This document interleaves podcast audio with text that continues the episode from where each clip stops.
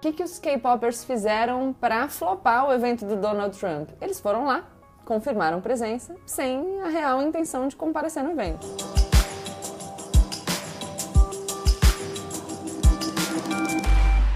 Olá pessoal, como eu sempre digo, a partir de agora, menos emoção e mais razão. Aproveita para já se inscrever no canal, deixar o seu like e compartilha esse vídeo com seus amigos. Bom, a gente está vivendo um momento muito diferente na nossa história. É muito provavelmente a primeira vez que a gente enfrenta um problema de saúde pública que tem alterado tantas coisas na nossa vida e de forma tão significativa, e isso tem impacto também na realização das eleições. A gente está falando tanto de coronavírus que vocês talvez tenham se esquecido que nesse ano a gente tem eleições municipais aqui no Brasil. Então a gente elege nesse ano prefeitos, vice-prefeitos e vereadores. Lá nos Estados Unidos, esse é o ano da eleição presidencial.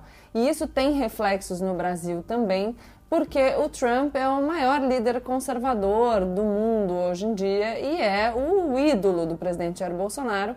Então, saber se ele vai ganhar ou perder nos Estados Unidos tem muito valor para a gente aqui também. É, já que eu estou falando de coronavírus, uma coisa que a gente tem percebido é que alguns estados e municípios têm flexibilizado as regras de isolamento, e isso no momento em que a gente não verifica a queda da curva de contaminação. Então, o número total de casos continua crescendo, o número de mortes continua crescendo. Em algumas capitais, a gente já teve estabilização dos casos, mas no interior dos estados, a gente vê os números crescendo. Então, é, fica aí uma coisa muito complicada da gente não não consegui entender muito bem quais foram os parâmetros levados em consideração para que as autoridades públicas tenham decidido por flexibilizar as regras de isolamento.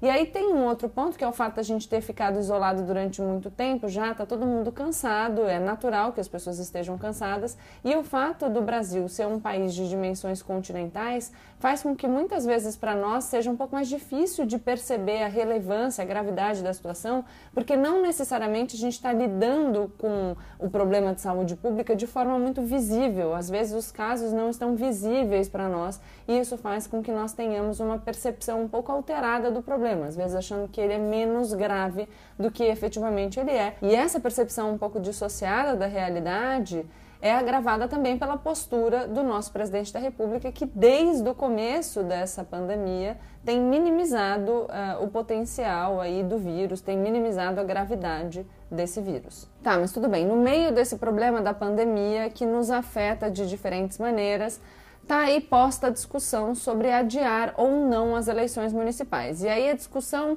é, tem alguns pontos que estão no centro do debate. Um primeiro ponto é se haveria adiamento das eleições com prorrogação de mandato. Então, se a gente é, adiaria as eleições para além de 2020.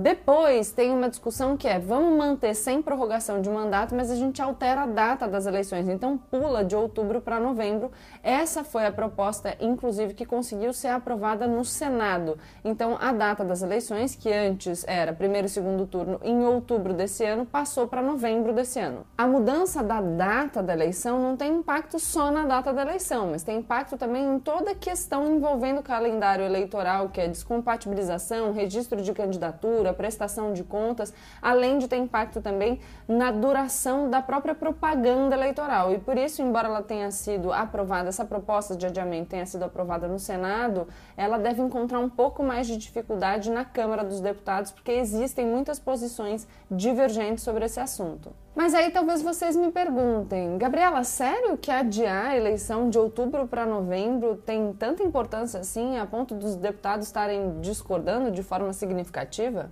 Então, tem.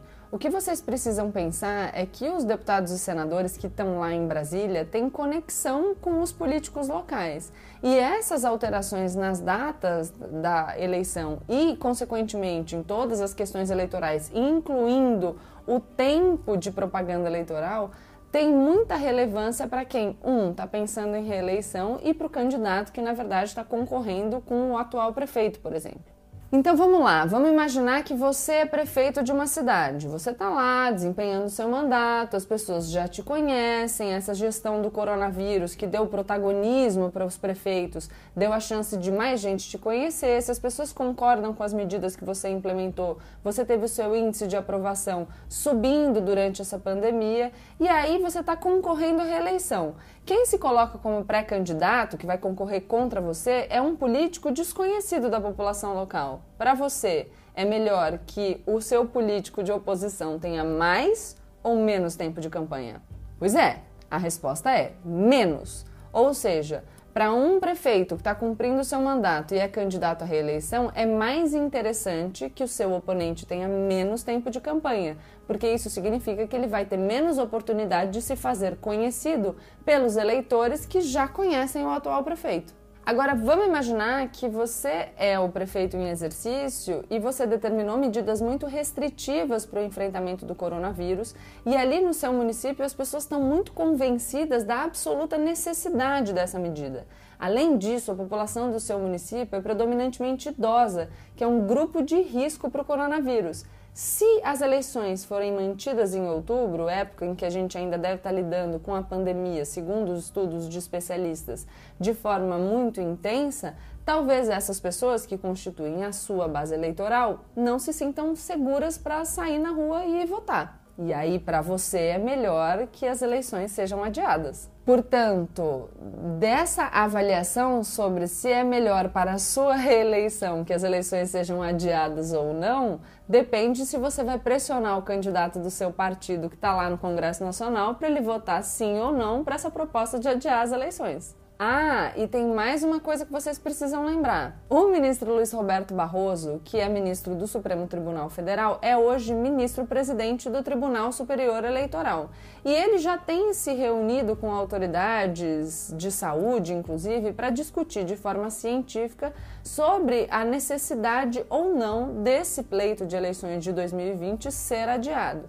O posicionamento até agora é de que esse adiamento, por mais que seja um período curtinho, vai de outubro para novembro, já seria algo interessante. Embora exista um posicionamento no sentido inverso, dizendo que a gente não sabe como o vírus vai se comportar, que a gente pode lidar com uma segunda onda, então que não dá para saber se de fato em novembro a gente vai estar melhor do que em outubro. Mas tudo bem. Até agora existe uma manifestação no sentido da gente adiar por um tempo, e aí o ministro Luiz Roberto Barroso tem defendido que as pessoas, embora a gente não altere a regra do voto obrigatório aqui no Brasil, que as pessoas não sejam multadas por não comparecer às urnas esse ano em virtude de uma excepcionalidade. A gente está lidando com uma pandemia, então faz sentido que a gente abra uma exceção nesse ano para a regra do voto obrigatório.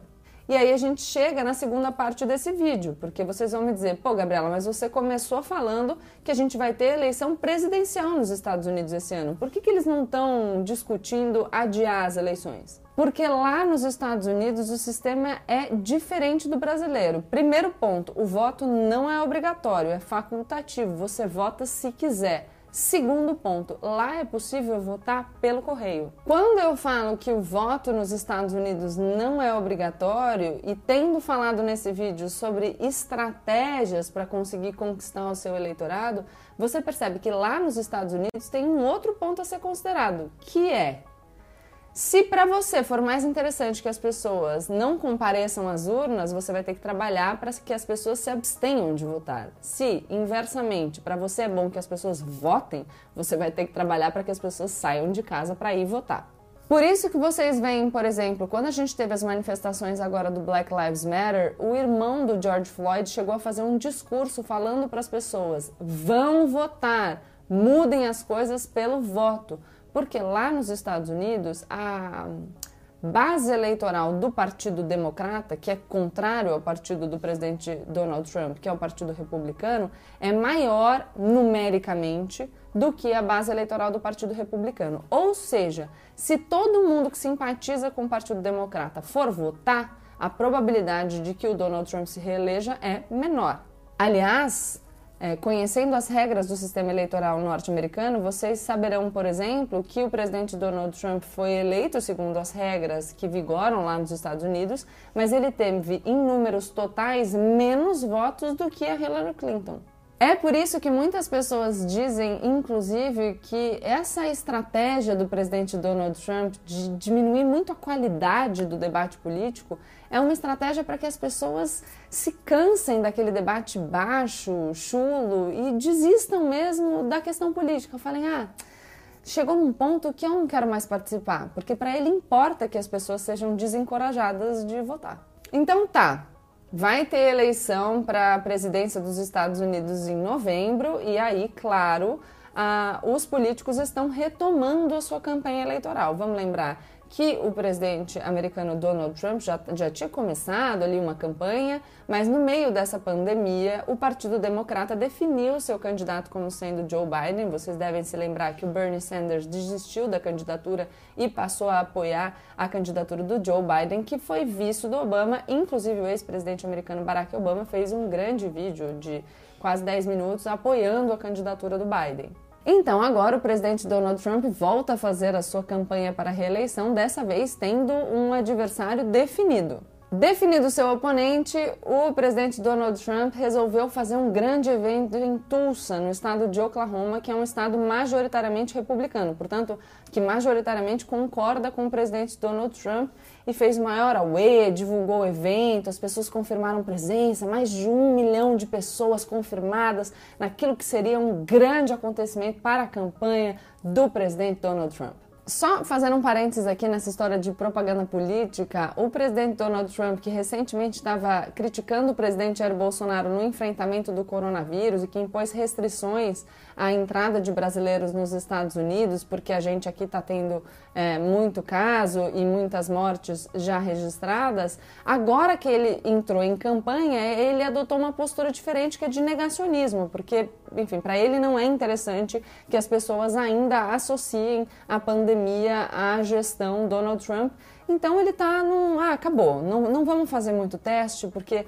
se a gente fizer muito teste, a gente descobre muitos casos. Então é mais ou menos se eu falasse o seguinte: olha, eu para eu não descobrir que eu, para eu não ficar negativa no banco, eu tenho uma solução fácil, é só não olhar meu extrato. Porque se eu não estiver vendo, se eu não olhar o extrato, vendo ali que eu estou no cheque especial, eu automaticamente não estou. Então, se eu não testar as pessoas para o coronavírus para detectar as pessoas infectadas, eu automaticamente tenho menos infectados.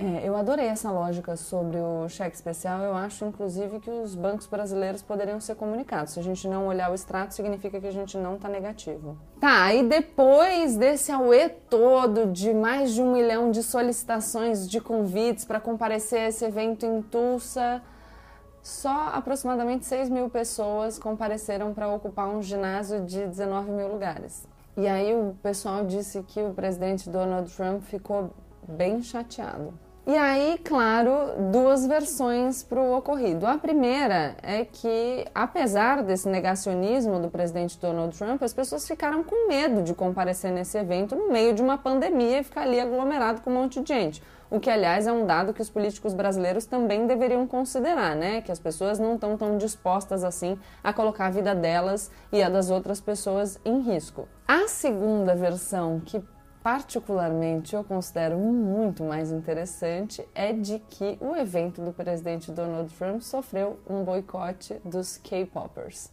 Os K-popers são fãs de pop sul-coreanos que teriam se organizado no aplicativo TikTok para ajudar a flopar o evento do presidente Donald Trump por discordar das pautas que ele defende. Eu estou aqui tentando achar uma definição para o termo flopar. Mas eu diria que pode ser alguma coisa como impedir o sucesso, inviabilizar a. Não sei. Inviabilizar a realização exitosa de determinado evento? Pode ser. Se alguém tiver aqui uma definição precisa para o termo flopar, por favor me ajuda, tá bom? Então tá bom, o que, que os K-popers fizeram para flopar o evento do Donald Trump? Eles foram lá, confirmaram presença sem a real intenção de comparecer no evento. E aí isso gerou uma super expectativa e na hora que o presidente Donald Trump chegou lá e viu o ginásio vazio, ele ficou triste. Triste. Vocês podem achar que o tema tratado nesse vídeo não é relevante, mas ele é muito. A gente tem discutido de forma muito significativa esse movimento de fake news e como a internet foi utilizada para manipular as eleições num passado recente. O que a gente percebe agora é que tem uma juventude politizada da geração Z que está vindo aí e que mostra pra gente que existe um ativismo muito mais importante do que subir trending topic no Twitter. A gente já teve notícia de várias ações muito positivas e concretas que foram organizadas por esses fandoms do K-pop. A gente tem notícia aí do K-pop atuando para gerar engajamento em relação aos protestos antirracistas, de doação de um milhão de dólares para ativistas do Black Lives Matter, de plantação de 5 hectares de floresta no Brasil, de doação de alimentos, de multirão para doação de sangue. Enfim, muita coisa legal que tem sido feita por esse pessoal mais jovem e politicamente engajado na internet. Então, embora muitos críticos minimizem o poder transformador dessas ações, falando que ah, são um bando de crianças que estão fazendo graça na internet, a gente percebe de fato que tem um pessoal aí que pode se unir para fazer coisas muito relevantes e apurrinhar o poder. E aí eu fico pensando aqui, se essa moda chega no Brasil, considerando a nossa criatividade, porque tem uma coisa que a gente vai concordar aqui, que o brasileiro, por exemplo, na criatividade para fazer meme, ele não encontra paralelo no mundo inteiro.